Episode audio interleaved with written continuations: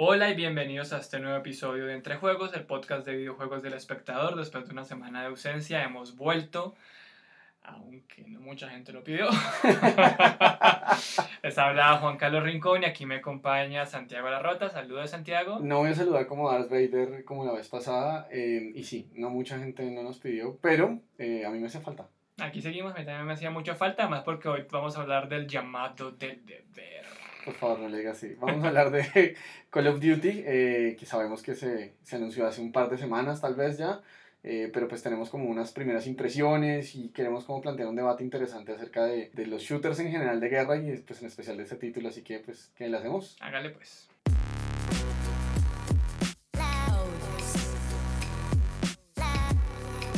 Santiago, cuénteme sus impresiones de que Activision anunció por fin que Call of Duty el llamado del deber, como yo lo llamo, por favor, como todos deberíamos llamarlo. No, por favor, no, de verdad. Eh, después de varios intentos en la guerra futurista, vuelve a la siempre confiable Segunda Guerra Mundial. Es como el, el clásico de la guerra, ¿no? El clásico. Entonces, cuénteme más, cómo, ¿qué impresiones tiene al respecto? Activision se la juega otra vez por, por el conflicto clásico, eh, el bien amada, la bien amada Guerra Mundial, Guerra Mundial 2, Segunda Guerra Mundial. Eh, bien amada, perdón si hay gente que se sienta ofendida por esto, pero pues bien amada porque en últimas es el conflicto más cubierto en la historia de la humanidad, no solamente en películas, también en videojuegos, eh, investigado en libros, bueno, por todo lado en la Segunda Guerra Mundial es un periodo pues que, que está bastante bien escudriñado eh, y en videojuegos no es, no es la excepción, o sea, hay Battlefield, hay Medal of Honor, eh, haya habido entregas de Call of Duty que, que se van en Segunda Guerra Mundial. Wolfenstein, que además no sé si usted lo conoce, pero es una versión alternativa. Por ejemplo, el último juego de Wolfenstein que se llamó The New Blood, o sí, The New Blood, eh, los nazis ganan y entonces el, el, protagonista como que queda en coma y se despierta 20, 30 años después y llega a un mundo dominado por los nazis y entonces el tipo dice, no, pues ni mierda, voy a ir a matarlos, que lo estoy jugando y me parece muy divertido, ya, perdón. Pero no, no, sabe, sabe que justo por ahí podríamos empezar eh, y es que si bien es un regreso a un conflicto clásico, es también un regreso a una mirada clásica, por decirlo de cierta forma, y a una forma como convencional de asumir la, la guerra desde el videojuego y desde el shooter. Eh, buena parte de lo que se ve en el tráiler es eh, la, mire, la clásica experiencia de un soldado eh, no experimentado, un novato en la guerra que viene como de Texas, creo que es la cosa, entonces el hombre va con una unidad de infantería y pues nada, va a dar bala y a liberar el mundo de la tiranía nazi. Pero que, nada, es como la mirada clásica, ¿no? Es el, el joven que es inducido a este mundo bárbaro y cruel y sangriento y nada justo y que va en una unidad en la que forma lazos con sus hermanos en armas. Es un, un, poco como narrativa histórica en piloto automático. Es como, ¿qué vamos a escribir sobre Segunda Guerra Mundial? Ya sé, lo mismo que han escrito 150 mil millones de veces. Pero además, ni siquiera, ni, siquiera, ni siquiera es narrativa clásica histórica porque la historia pues tiene un montón de perspectivas, pero es simplemente como quedarse con la misma, ¿no? O sea, escoger Band of Brothers, eh, meets Soldado Ryan, eh, ambos son productos del señor Spielberg además, por anotarlo. Eh, bueno, en uno es productor, en otro es director, para que no me crucifiquen, pero es para quedarse un poco con, con, la misma mirada, ¿no? O sea, nos forjamos lazos de hermanos y no, no importa tanto el fin, el, el fin ulterior de la guerra, sino simplemente ayudarnos y mantenernos vivos, porque pues lo único que importa somos nosotros y el hombre que está al lado. Se, se, se ve un poco así, no se ve Wolfenstein, eh, ganan los nazis, no. Aquí pues, van a ganar los gringos. ¿Y usted por qué cree que vuelven a, a esa narrativa, porque vuelven a, a, un poco a la vieja confiable. Pues mire que usted, usted hace, unos, hace unas semanas eh, largas escribió un artículo justamente de por, de por qué le había ido mal al, al, al, bueno, porque no le estaba yendo tan bien a la última entrega de, de Call of Duty, y un poco su teoría era justamente porque era un conflicto que sucedía en el espacio exterior y al no tener una historia sólida, pues de pronto la gente quedaba un poco desubicada. La Segunda Guerra Mundial tiene todos los elementos eh, como fáciles de, de aprender de un, de un conflicto. Entonces es la batalla entre el bien y el mal, y el mal acá está bastante bien escenificado, pues, o sea, es la Alemania nazi, es el holocausto, es la raza aria, eh, y pues los aliados es tratando de salvar al mundo de, de, una tiranía inminente, opresiva, bueno, todas las, como todas las buenas tiranías, pues. Entonces siento que tal vez están volviendo como a los elementos más comunes y corrientes y más fácilmente identificables de un conflicto. Pues, si me entiendes, la, la Segunda Guerra Mundial es muy es muy normal, es como pues el bien contra el mal y entonces supongo que eso es más sencillo para, para digerir. Y ya que es interesante ver como los ciclos de historias, porque cuando salió Call of Duty 4 Modern Warfare, el primer Modern Warfare, que fue una revolución en su momento, gran parte de lo que la gente celebraba es que por fin nos íbamos de la Segunda Guerra Mundial, nos íbamos de todo este montón de juegos sobre la Segunda Guerra Mundial. Y eh, en total justicia, este juego planteaba algunos aspectos interesantes en cuanto a historia, se metía con terrorismo, intentaba como hacer al menos narrativa original, pero siguieron y siguieron y siguieron al punto en que llegaron a Advanced Warfare, que ya se fueron al espacio y con una trama completamente ridícula que no atrapaba a nadie. Entonces, claro, la gente no se conectaba tanto. Es como, yo sé que muchas de las personas que compran un Call of Duty em, lo compran por la mecánica de juego, por los disparos, por la, el, modo cooperativo. y el robusto sistema multijugador, además,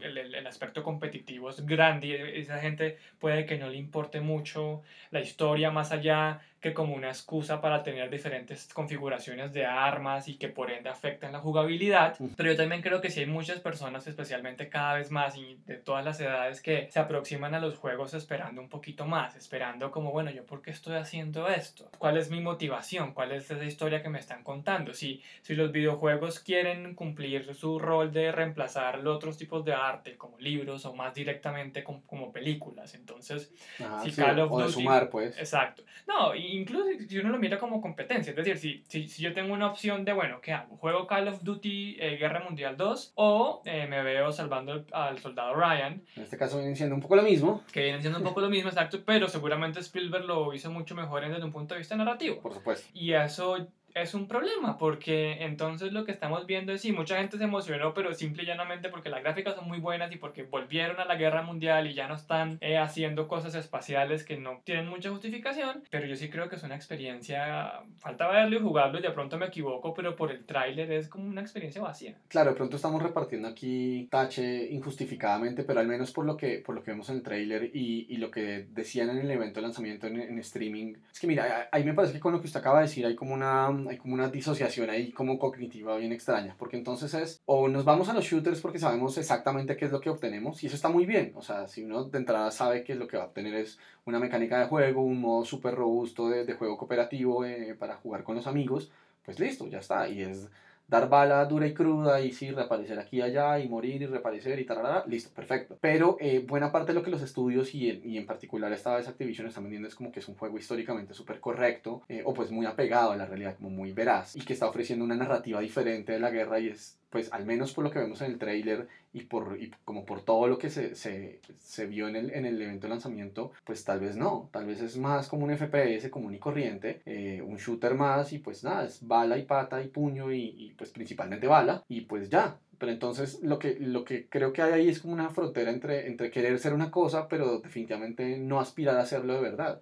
Y es ahí donde creo que se pierde un poco la oportunidad realmente de contar una historia porque no hay, pues no hay historia. O sea, sí, sí la hay, pero es de nuevo es el, el, cachorro que se iniciaba en la gran vida de hombre eh, forjada bajo el calor de la guerra y pues gracias, pero pues ya la hemos visto varias veces. Y usted ahí, yo me acuerdo que me comentaba que tiene un, una, una, crítica que ha planteado usted y que lo ha leído también de varias personas que escriben sobre esto de el problema que con el que viene cuando uno dice este juego es la experiencia realista sobre la guerra y salir con algo tipo Call of Duty. Yo, mire, yo honestamente no creo que nadie quiera ver de verdad como la experiencia real de una guerra. Eh, este es un punto que pues, me, me, va a abrir un poquito como de, de Call of Duty, pero había un, un, ensayo muy chiquitico de, de, Stephen King que se llama Guns, eh, Armas, eh, sobre el problema de las armas en Estados Unidos. Y el tipo, eh, bueno, el tipo, Stephen King, su majestad Stephen King, él dice, mire, hay un argumento que dice que es que América, bueno, Estados Unidos es un país tan violento porque las películas y todo muestran la violencia de una forma natural. Y él dice, yo no creo que la muestren natural. No veo el primer CSI donde alguien dispara, le dispare a otra persona y vea exactamente cómo es que sus sesos salen disparados contra la pared. Eso causa traumas la televisión y el cine no están para reproducir esos traumas, entonces no me vengan con el cuento que es que tenemos un problema con la violencia porque es que la televisión y el cine nos muestran exactamente cómo es y la hemos naturalizado tanto. Sí, es verdad que es una narrativa exacerbada, pero no hay nada que revive exactamente cómo es que es matar a otra persona, justamente porque es que tal vez nadie quiera comprar eso. Creo que sin riesgo de equivocarme demasiado, no creo que haya la primera experiencia completamente real de guerra, porque es que eso crea traumas. Eso es lo que, lo que no deja que las personas puedan reintegrarse a la vida. Y en buena parte de los productos sobre Segunda Guerra Mundial, eh, y sobre otras guerras, lo que tratan de explorar es cómo es que los combatientes, los soldados, vuelven a la vida civil y muchos en últimas no lo logran. Claro, hay relatos mucho mejor logrados, hay relatos con más profundidad, pero yo no creo que un, un, FPS, un shooter, sea la experiencia de verdad de la guerra, entre otras porque uno no vendería y dos porque nadie quiere ver eso. Porque es que no es una simulación de cómo nos vamos a masacrar. Es una distorsión de una serie como de hechos y de realidades adaptadas a un lenguaje de videojuego para, pues, para vender y para entretener de cierta forma. Lo que no está mal, o sea, hasta ahí está bien, eh, pues es un producto con unas intenciones claras. Lo que creo que no es tan chévere es cuando tratan de hacerlo pasar como una eh, reproducción real y factual de cómo fue de cómo fueron las cosas y pues tampoco lo es. Entonces, pues hay que asumirlo un poquito como con dignidad, como somos esto, listo, lo hacemos y lo hacemos muy bien, por cierto. O sea, el juego no se ve nada mal. No, seguramente va a ser muy bueno y se va a vender también como pan caliente. El juego no se ve nada mal, las gráficas se ven brutales, al parecer sí tuvieron un, trabajo histórico como de recopilación de datos de las armas, los lugares, para tratar de reproducir la, la, la topografía exactamente, cosa para, para tratar de dotarlo de la mayor realidad posible, pues e, e igual realidad posible en un mundo que igual está ampliamente distorsionado pues por la narrativa que tiene el videojuego. Y yo ahí quiero hacer un punto que no sé si muchas personas compartan, pero es, yo sí creo que los videojuegos y los desarrolladores de videojuegos se están disparando un poco en el pie al no aceptar el medio en el que están trabajando. ¿A qué me refiero? Si uno dice, yo no quiero recrear paso por paso eh, la experiencia de la guerra, sino lo que quiero hacer es un videojuego sobre la guerra, entonces ya se abre la puerta a posibilidades de, bueno, ¿qué sensaciones quiero yo generar? ¿Qué, qué tipo de mensaje quiero yo enviar? ¿Qué tipo de experiencia dentro del juego, dentro de lo que se puede hacer con un juego, eh, quiero causarle al jugador? Entonces de pronto no le quiero causar un estrés postraumático, pero sería loable incomodarlo un poco incomodarlo sobre las motivaciones, incomodarlo sobre el héroe, incomodarlo sobre la guerra misma. No, y mostrar otras perspectivas, o sea, esto siempre es pues los Estados Unidos salvando al mundo.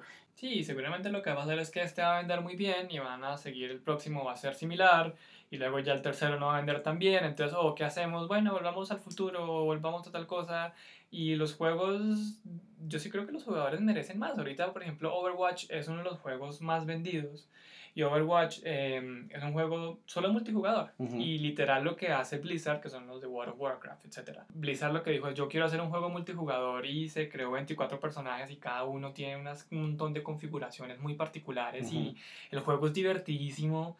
Eh, tiene una historia pero no la cuenta, o sea, digamos, uno sabe que los personajes tienen historia, que tienen ahí un propósito, pero en últimas lo que quieres, vean, si usted lo quiere en un muy buen juego multijugador, háganle. Pero si Call of Duty sigue diciendo que quiere contar historias y quiere hacer ese tipo de cosas, Em, pues año tras año tiene que empezar a, a, pensar en yo cómo publico una buena historia. Tiene que asumirlo un poco, ¿no? Hay una, una frase de un hombre que se llama Keith Stewart, que es un crítico de videojuegos, y el tipo decía una cosa que me parecía brillante y es yo no, no siento que los videojuegos deberían parecerse más al soldado Ryan o que Call of Duty debería parecerse más a Rescatado al soldado Ryan, sino que debería parecerse más como a Inglorious Bastards. Sí. O sea, debería estar, debería, debería, estar mucho más pegado como esa forma de asumir las historias porque tiene una identidad propia y además porque no trata de ser una, un, un, un espejo histórico eh, sobre una realidad particular, sino trata de ser simplemente una narración sobre un momento particular. Y ahí viene de nuevo lo que decimos siempre ahí tiene que haber una intención narrativa, tiene que haber un uso de la ficción, tiene que haber alguien que diga, bueno, esto es lo que quiero contar. Acuerdo. Eh, nada, queremos, pues queremos saber sus comentarios sobre Call of Duty, ustedes cómo vieron el trailer, si también vieron el evento de lanzamiento, eh, que nos cuenten también cómo les ha ido con otras versiones, si están un poco de acuerdo acá con lo que estamos diciendo, si no, pues nos interesan mucho sus comentarios, como siempre nos pueden escribir a redes sociales del espectador, estamos en SoundCloud, en YouTube, estamos en iTunes. En arroba JK arroba y sobre todo me interesa si ustedes son de los que compran religiosamente Call of Duty, cuéntenos en verdad qué es lo que no estamos viendo, qué es eso que nos estamos perdiendo, qué es lo que los lleva a, a comprarlo, porque vender 13, 14, 20 millones de copias año tras año eh, pues la gente nos va, o sea, es decir, la gente lo está comprando porque está recibiendo algo a cambio y queremos saber, cuéntenos y nos estamos conectando en el próximo capítulo de Juegos. Juan Carlos, muchas gracias por estar acá y pues nada, nos vamos viendo la próxima. Hasta la próxima. Gracias.